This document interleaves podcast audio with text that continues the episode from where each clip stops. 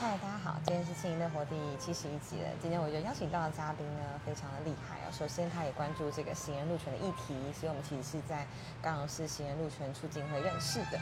那他同时也是啊，在凤山一个很有名的艺术节——跨下面艺术节的这个策展人。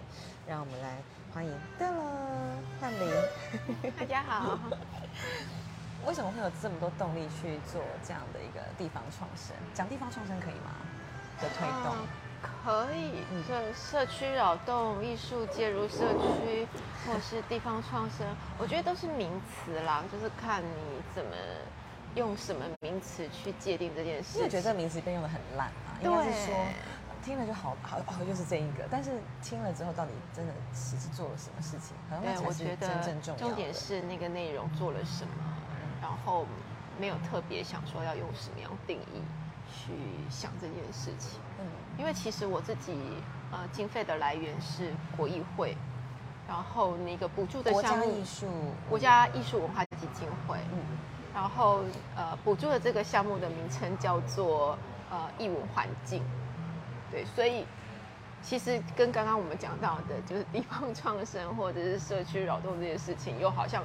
看似又没有关系，可是我觉得社会上的任何一个领域或任何一件事情，其实它就是都是环环相扣的。真的，因为你想要去创造一个英文环境的时候，你势必要跟在地有所连接。然后你怎么让大家都同意或是认同这件事情？是啊，是啊。那这会呃开始领到这样的奖金费补助嘛？一定也跟你的可能背景或是你感兴趣的事情有关的嘛？要不要先跟我们介绍你自己？啊，我自己从五岁开始就学音乐，然后。我一路都是在音乐班，然后音乐系，然后研究所，就是都是一直都是学音乐。然后我毕业之后，我创了一个自己的艺文团队，叫做南艺乐集。然后我做了剧场节目的制作，跨领域剧场节目制作，到现在应该有差不多十二年的时间。南艺乐集是怎么取这个名字？南艺乐集，因为我自己是南艺大毕业的，然后就想说取一个谐音，跟对，就是向学校呃致敬，好老套。对，所以它南艺并不是南艺大的南艺。呃，我的艺是一闪一熠的熠，就是发亮的那个熠。嗯，南艺乐节。所以一开始其实是在做好比音乐，好比剧场啊，对，在做剧场。其实现在还是一直都有在做剧场。只是呃花了一些心力，就是放在地方跟社区里。因为我从小自己就是在凤山长大的。嗯哼，那跟就是哎，到后来跨乡民艺术节这样的连接呢，就是听起来又是完全不一样的事情。呃，其实也不会不一样，因为我们在跨虾米艺术节里面有很主要一开始的部分，就是呃我们协助跨领域的。呃，刚毕业的想要做跨领域表演这样子的艺术家，他有一个可以去呈现啊，然后大家彼此交流的平台。因为我们知道在南部，其实呃艺术家彼此之间这样交流的机会其实是很少很少的。然后呃，在高雄剧场空间又都是蛮大的，大家最小的就是呃博二的那个正港小剧场。那一般刚从学校毕业出来，他要去进入到一个职业创作的状态，他其实还是需要蛮多非典型的小剧场空间，去让他做实验，就是做一个呈现。那可能就是五十个人、一百个人这样座位的需求。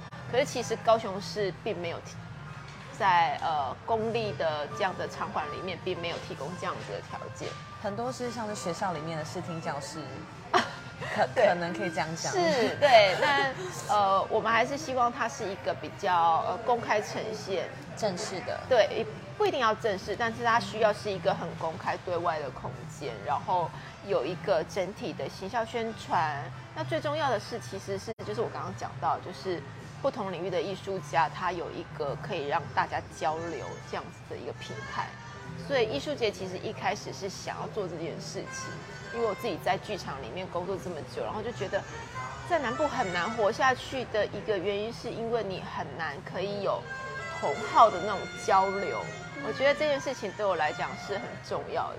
互不认识就各做各的，可是大家就彼此各走各彼此的冤枉路，没办法，没错，变得更大。是，然后呃，因为我自己做跨领域，那跨领域就是你需要有很多不同领域的艺术家互相合作这件事情，你也不知道去哪里找人。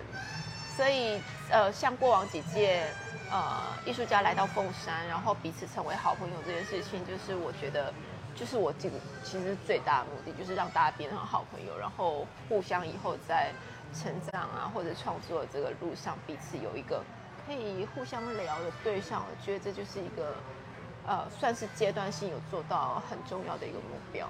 这非常重要啊，就是有这个平台，大家才得以互相的去认识、了解。对啊，没错，就是像我们在那个路权促进会那一样，就是要不然到大家各自在网络上骂骂骂，然后好像也没有办法有什么实际的推动。但是大家一样关心这件事情，然后互相有一个可以交流，然后一起想办法解决事情的一个平台，我觉得这是很重要。很重要，对。那这件事情你从什么时候开始做？然后做到现在，你的感受是什么？今年到了第五年。嗯，我觉得很幸运呐，刚好一直都有每年有一次拿到补助，不然好像虽然 好像阶段性就是必须仰赖补助才能做这件事情，那但是我觉得好像也无可厚非，因为一开始从无到有，好像真的必须要一些经费。好，然后这是另外一件事了，就是说我们很幸运的一直有补助，所以一直在做这件事情。那很有趣的是，我觉得我对我自己来讲最大的转变是。呃，我真的也透过这些事情更了解深入在地，因为，呃，大部分在做艺术创作，它比较多的脉络都是呃，可能跟自己自身成长经验的，或者是比较呃整个全球议题这样子的一个探讨，比较少会针对呃在地，呃，就是自己在地的脉络的挖掘这些东西。那我觉得，呃，透过因为这几年在在地做这些事情，也让我自己在创作上的那个视角，我觉得有很多不一样。我去也去挖出了很多我自己，呃，觉得未来可以去发展的议题。我觉得这是对我来讲自己最大的收获。那另外一方面是，呃，其实我一直都就觉得说。因为从小就是生活在都市嘛，虽然凤山好像不是像高雄市中心这样，可是它毕竟就还是一个城市。它非常热闹。对，它还是一个城市。对对。那城市就是有一个很大的问题，就是人跟人之间住得很近，可是都很远哎。对，就是这样。然后我就一直觉得是这是一件很奇怪的事情，缺乏一个关心的契机或者话题。对。那也因为这样，其实就会产生很多社会问题。嗯，我自己就是有非常强烈的感受。那所以因为这样子，我也是觉得说，透过在筹备艺术节这件事，这个媒介或者借口，好像跟在地的邻里开始有一些连接，也知道在地组织，其实凤山有蛮多在地的民间组织，也各自在为自己的理想努力。那从社会各个不同的面向，一起为这个城市的发展去想一些办法，我觉得这都是很有趣的事。那你认识这些人，其实你也在不同不停的在打开自己对整个社会或者是对自己生命的那个视角。听起来很励志，而且很有生命力的感觉。那为什么会是跨沙比的这个名字？这个名字，因为你很喜欢跨，呃，你喜欢谐音梗嘛？那跨是因为跨领后，因为胯下蜜是那个台语，就是看嘿你在看什么这个意思。那一开始当然也只是因为我自己做做跨领域，然后想要取一个呃大家很容易可以记住的名字这样子，然后不要文绉绉，对，然后。很很乡土，所以就很直觉就想到，哎，胯下蜜，然后跨又有就是跨越啊这个字的这个意涵，然后虾米又是好像可以象征说，其实我们就是一群像小虾米一样，但是其实如果凝聚的那个力量，呃，好像又可以创出很多不可能的事情，对，所以就用了跨虾米这样子的一个。我们在讲艺术节的时候，多半好像想象不到说会是有什么事情发生。能不能跟我们 介绍一下？他们从第一年到第五年，或者说，哎，今年你打算做什么，或是我们要怎么去参与在里面？不管是身为艺术家，或者说一般民众的角色。嗯，因为一般大家如果想到艺术节的话，就会觉得说，啊，是不是都在一个舞台？有对，然后有很多很看不懂的这种艺术节目啊什么的。对，那我其实呃，从第一年到现在，我比较可以去抓到我希望艺术节未来发展的一个方向。它其实会跟一般艺术节很强调，呃，比如说有些艺术节，他很强调他在在地制作出来这一些节目，他要怎么样去做国际连接，或者是呃要怎么样让。这些艺术家的作品再到更多地方，我觉得对我来讲，这些都会是在第二层才去呃去推的、去 push 的东西。在第一层最重要的事情，反而是怎么样透过艺术节进入到社区的扰动，然后让大家对这个地方的嗯一些公共事务的想法是可以开始启动的。因为我觉得在南部比较特别的是。呃，尤其凤山，它因为它一直是一个商业贸易很强的地方，所以大家对于呃文化啊，或者是自己土地的关怀、环境这些，都会比较没有那么重视。因为做生意就是来去来去嘛，我们货币交换，然后物品，对，然后它比较讲求呃短时间要看到的利益跟成果。那跟我们在做社区经营或者是艺术经营、社区扰动这一些的目标，好像看起来好像是往不同的方向。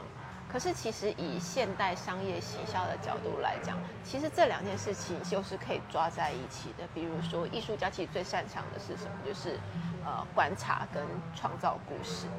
那现在我们在讲品牌行销，其实也是这两个要件。对对对，就是你要观察社会的。呃，背景是什么？趋势是什么？然后你怎么样去创造一个故事？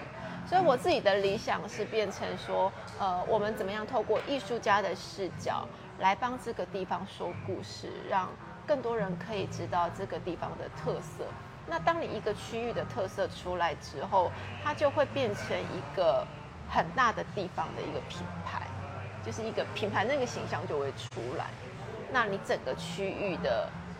呃，不管是你今天讲经济，或者是讲文化，我觉得那个整个力能量就会就会出现。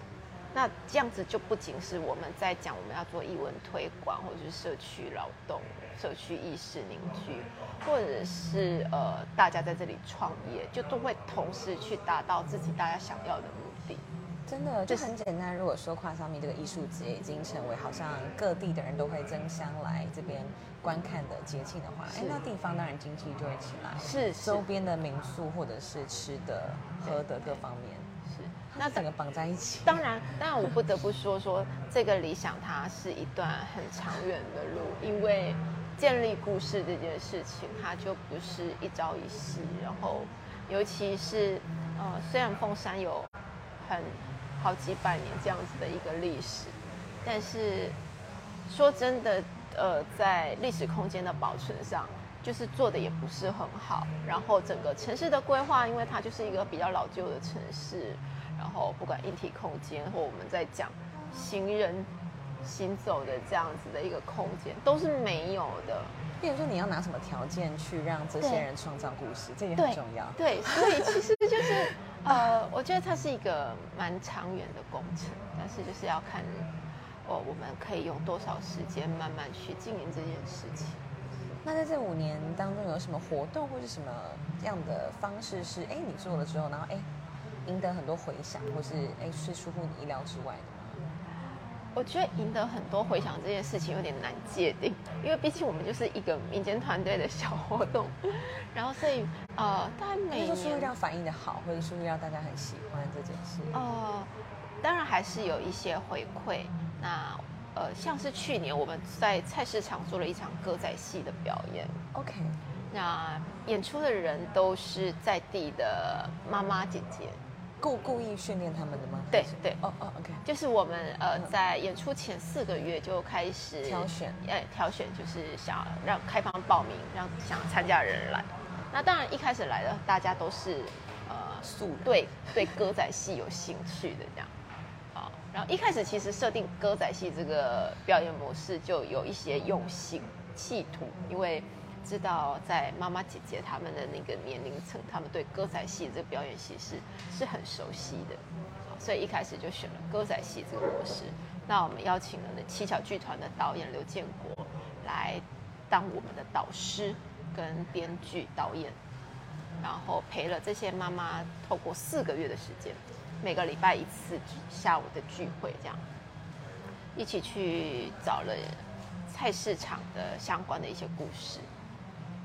里面好像有两位还三位妈妈，她们自己本身呃，不管是家里本来就真的在市场里面工作，或者是婆婆。对，就是家人就有就刚好在市场里面过，所以他们也贡献了很多故事这样子。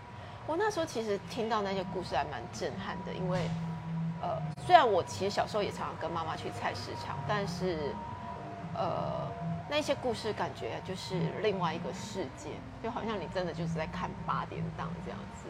然后你也透过这些故事去想象说，呃，凤山在商业最鼎盛繁华，或者是。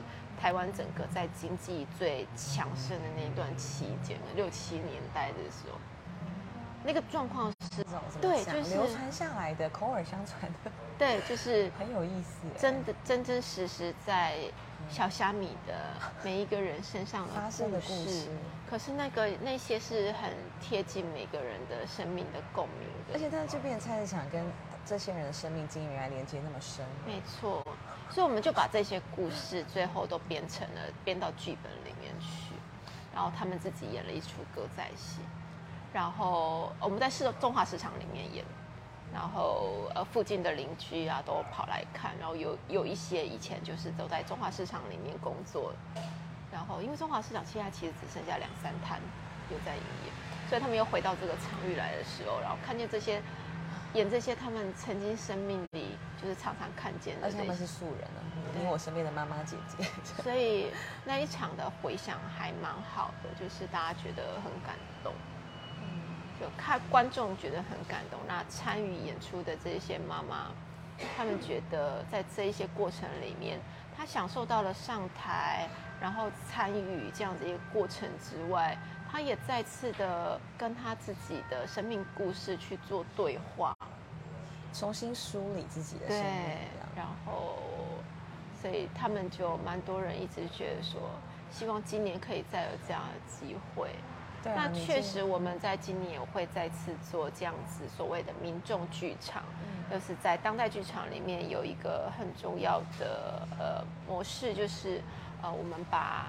呃，创作跟表演的这一个权利交给一般的民众，然后从他们视视角去讲他们的生命故事。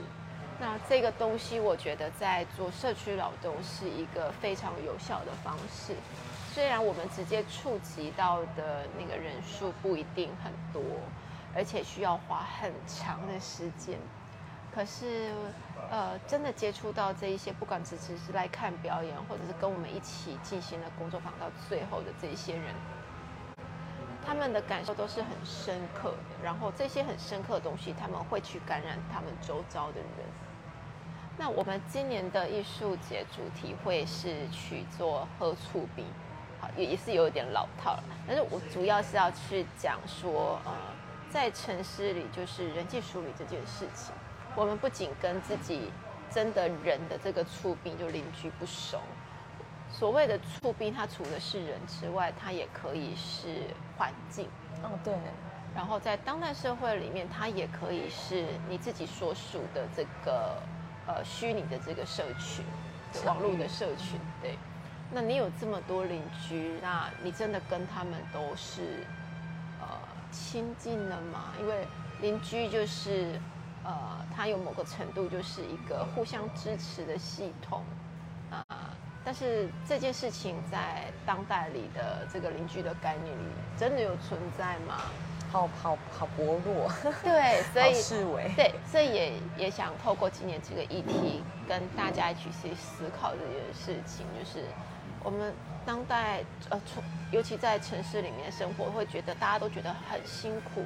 其实我觉得有一大部分也是因为，就是我们的那个社群支持其实就是很薄弱，嗯，所以为什么大家不想要生养小孩？因为生养小孩更需要有这样子的一个社群的支持。有人说，养一个小孩需要一个全村的力量。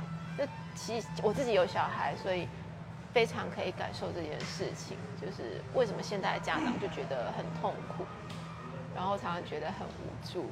就是因为我们就是没有以前那一种这样的力量。对嗯那再到我们认识的这个契机，其实是关注行人入圈。对对，凤山真的，我我我去过，就是以前就读凤中那边，然后就觉得摩托车就是停的到处都是，是因为大家也是因为菜市场很多，大家很习惯这种快速便利的购物的形式形式，所以变得已经蛮完全没办法下来走任何一步的感觉。对，就是像菜市场这件事情也很有趣，就是呃，因为以前的菜市场场域就是它可能就是一个集中的摊贩嘛，那你就是需要停好车，然后步行进去买菜。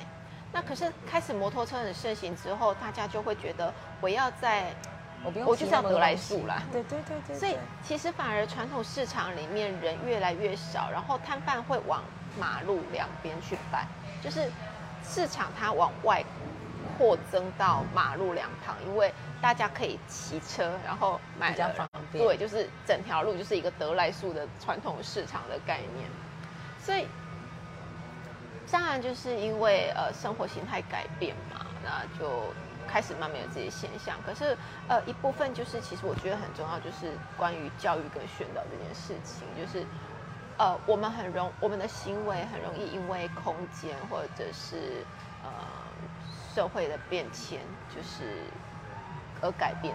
但这改变有时候其实是没有意识的，就是越便利越好。对，没有路路越开越大，我们就觉得哎可以放进更多车，对，那这些这些反应有时候会没有意识，可是呃，毕竟我们是人类，然后我们会思考，那我们会知道怎么样可能对长久会是一个比较好的方式，那我们就会希望说透过一些行动去引发大家的意识去思考，说，哎，我们可能无意识产生的这些行为，可能对我们自己的生活环境长久来讲，它并不是一个好的事情。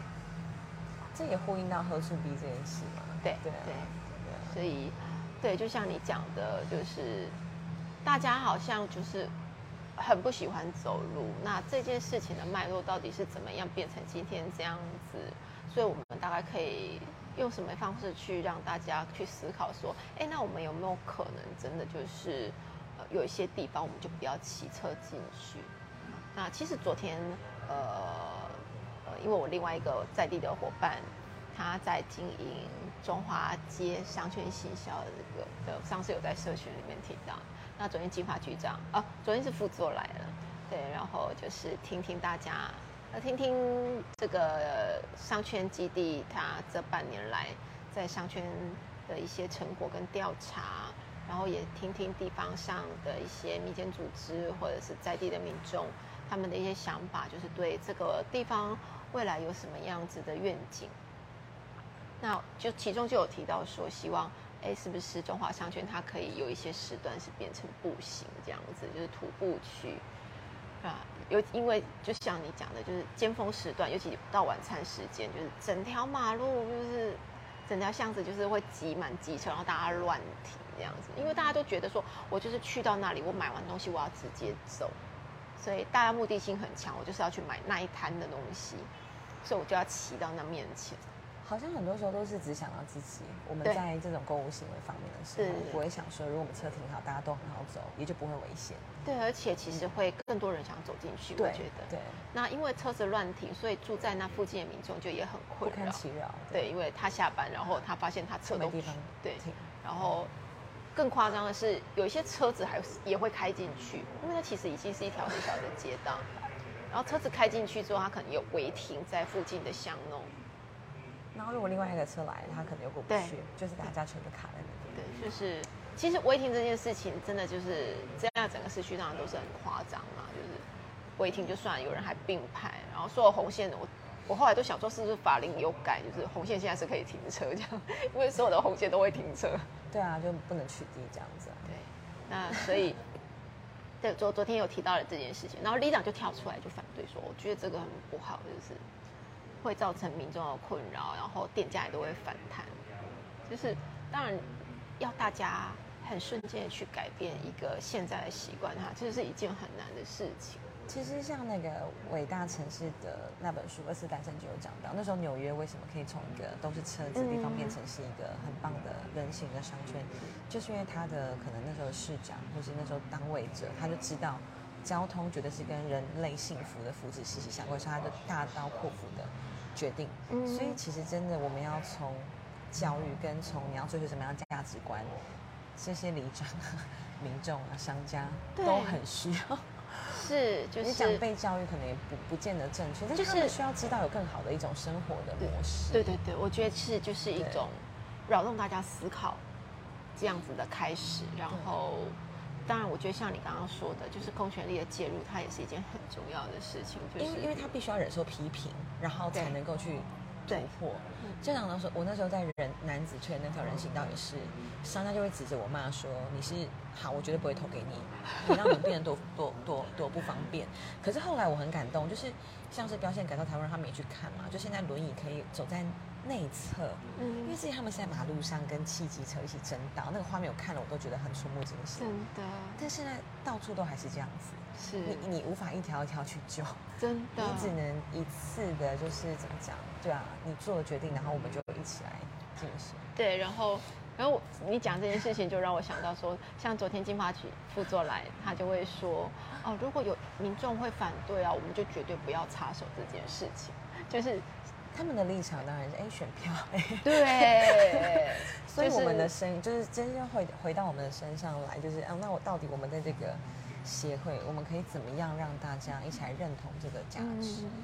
我想说，哎，还死的不够多人嘛？我也觉得很奇怪，还是说？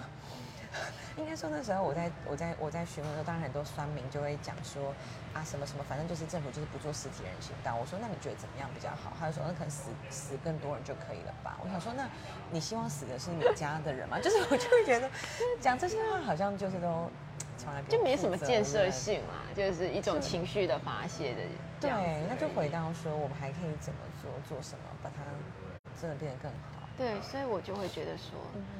呃，如果有更除了我们自己在努力，然后政策上的努力、经费上的争取这些事情之外，很重要一件事情，其实是真的就是思想上的扰动。因为我们可能看比较多国外的例子，然后我们就会觉得哇，就是其实这是有可能的。啊。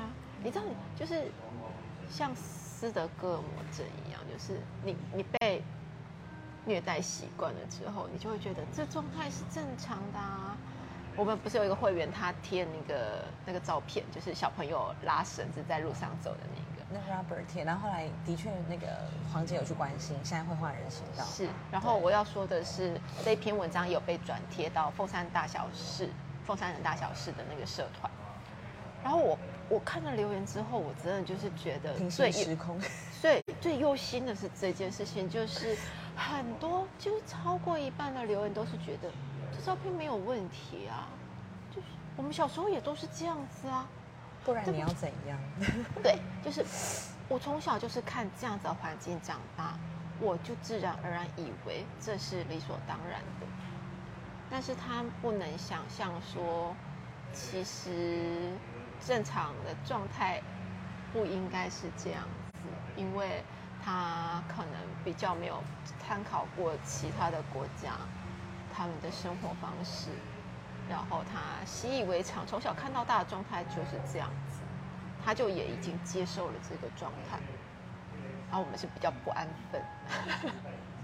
为什么一直这样说别人比较好？对对对，怎么样？不然你去看越南，去看印度，你去看菲律宾，我就觉得是我们不配更好的生活形态。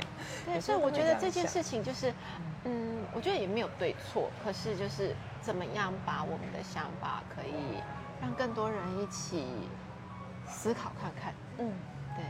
好啊，那希望就是我们可以把它讨论成一些行动方案，是，然后之后再邀请大家一起来参与跟关注。是是是，我觉得这是很重要。那最后，快虾米在今年会是什么时候？也跟大家宣告一下。哦，我们预定会是在十一月的第一周。OK，都是每一年都是在十一月第一周。呃，差不多就是十，如果不是十月底，那就是会十一月的第一周这样，大概这个时间。好啊，那就是关注你们的粉砖。是是。最后还有什么想跟大家分享的？哦，我觉得就是像我刚刚讲到，我觉得呃，在城市里生活，因为现在大部分应该百分之八十的国民就是都是生活在都市里嘛。前两集我访问的是那个《半农理想国》的作者轻松，他就是在农村打造一个 不一样的国度。对，那但但是那是一种生活方式。是是，但但是对于呃一般人，就是我们的就是还是在城市里生活。是。那我觉得怎么样去创建一个人际网络，让它嗯。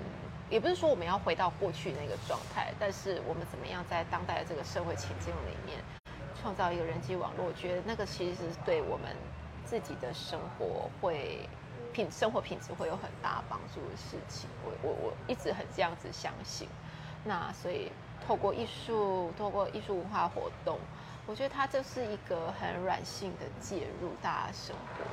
然后也带大家一起去思考，因为，艺术创作者总是有一些比较独特的想法，可以跟大家去用不同的方式重新去体验你现在正在生活的这个空间。那我觉得这是一个蛮好的方式。所以，呃，花小米艺术节比较不一样，就是我们并不是要强调那个艺术作品的艺术性要多崇高。或者是这要把这些艺术家啊带到一个多高的一个殿堂？对，这样讲好像有点对艺术家不太好意思。但我确实是希望说可以邀请所有的艺术家有一起用自己的专业去跟关心我们自己的土地。好，谢谢焕玲，谢谢佑琪，拜拜，拜拜。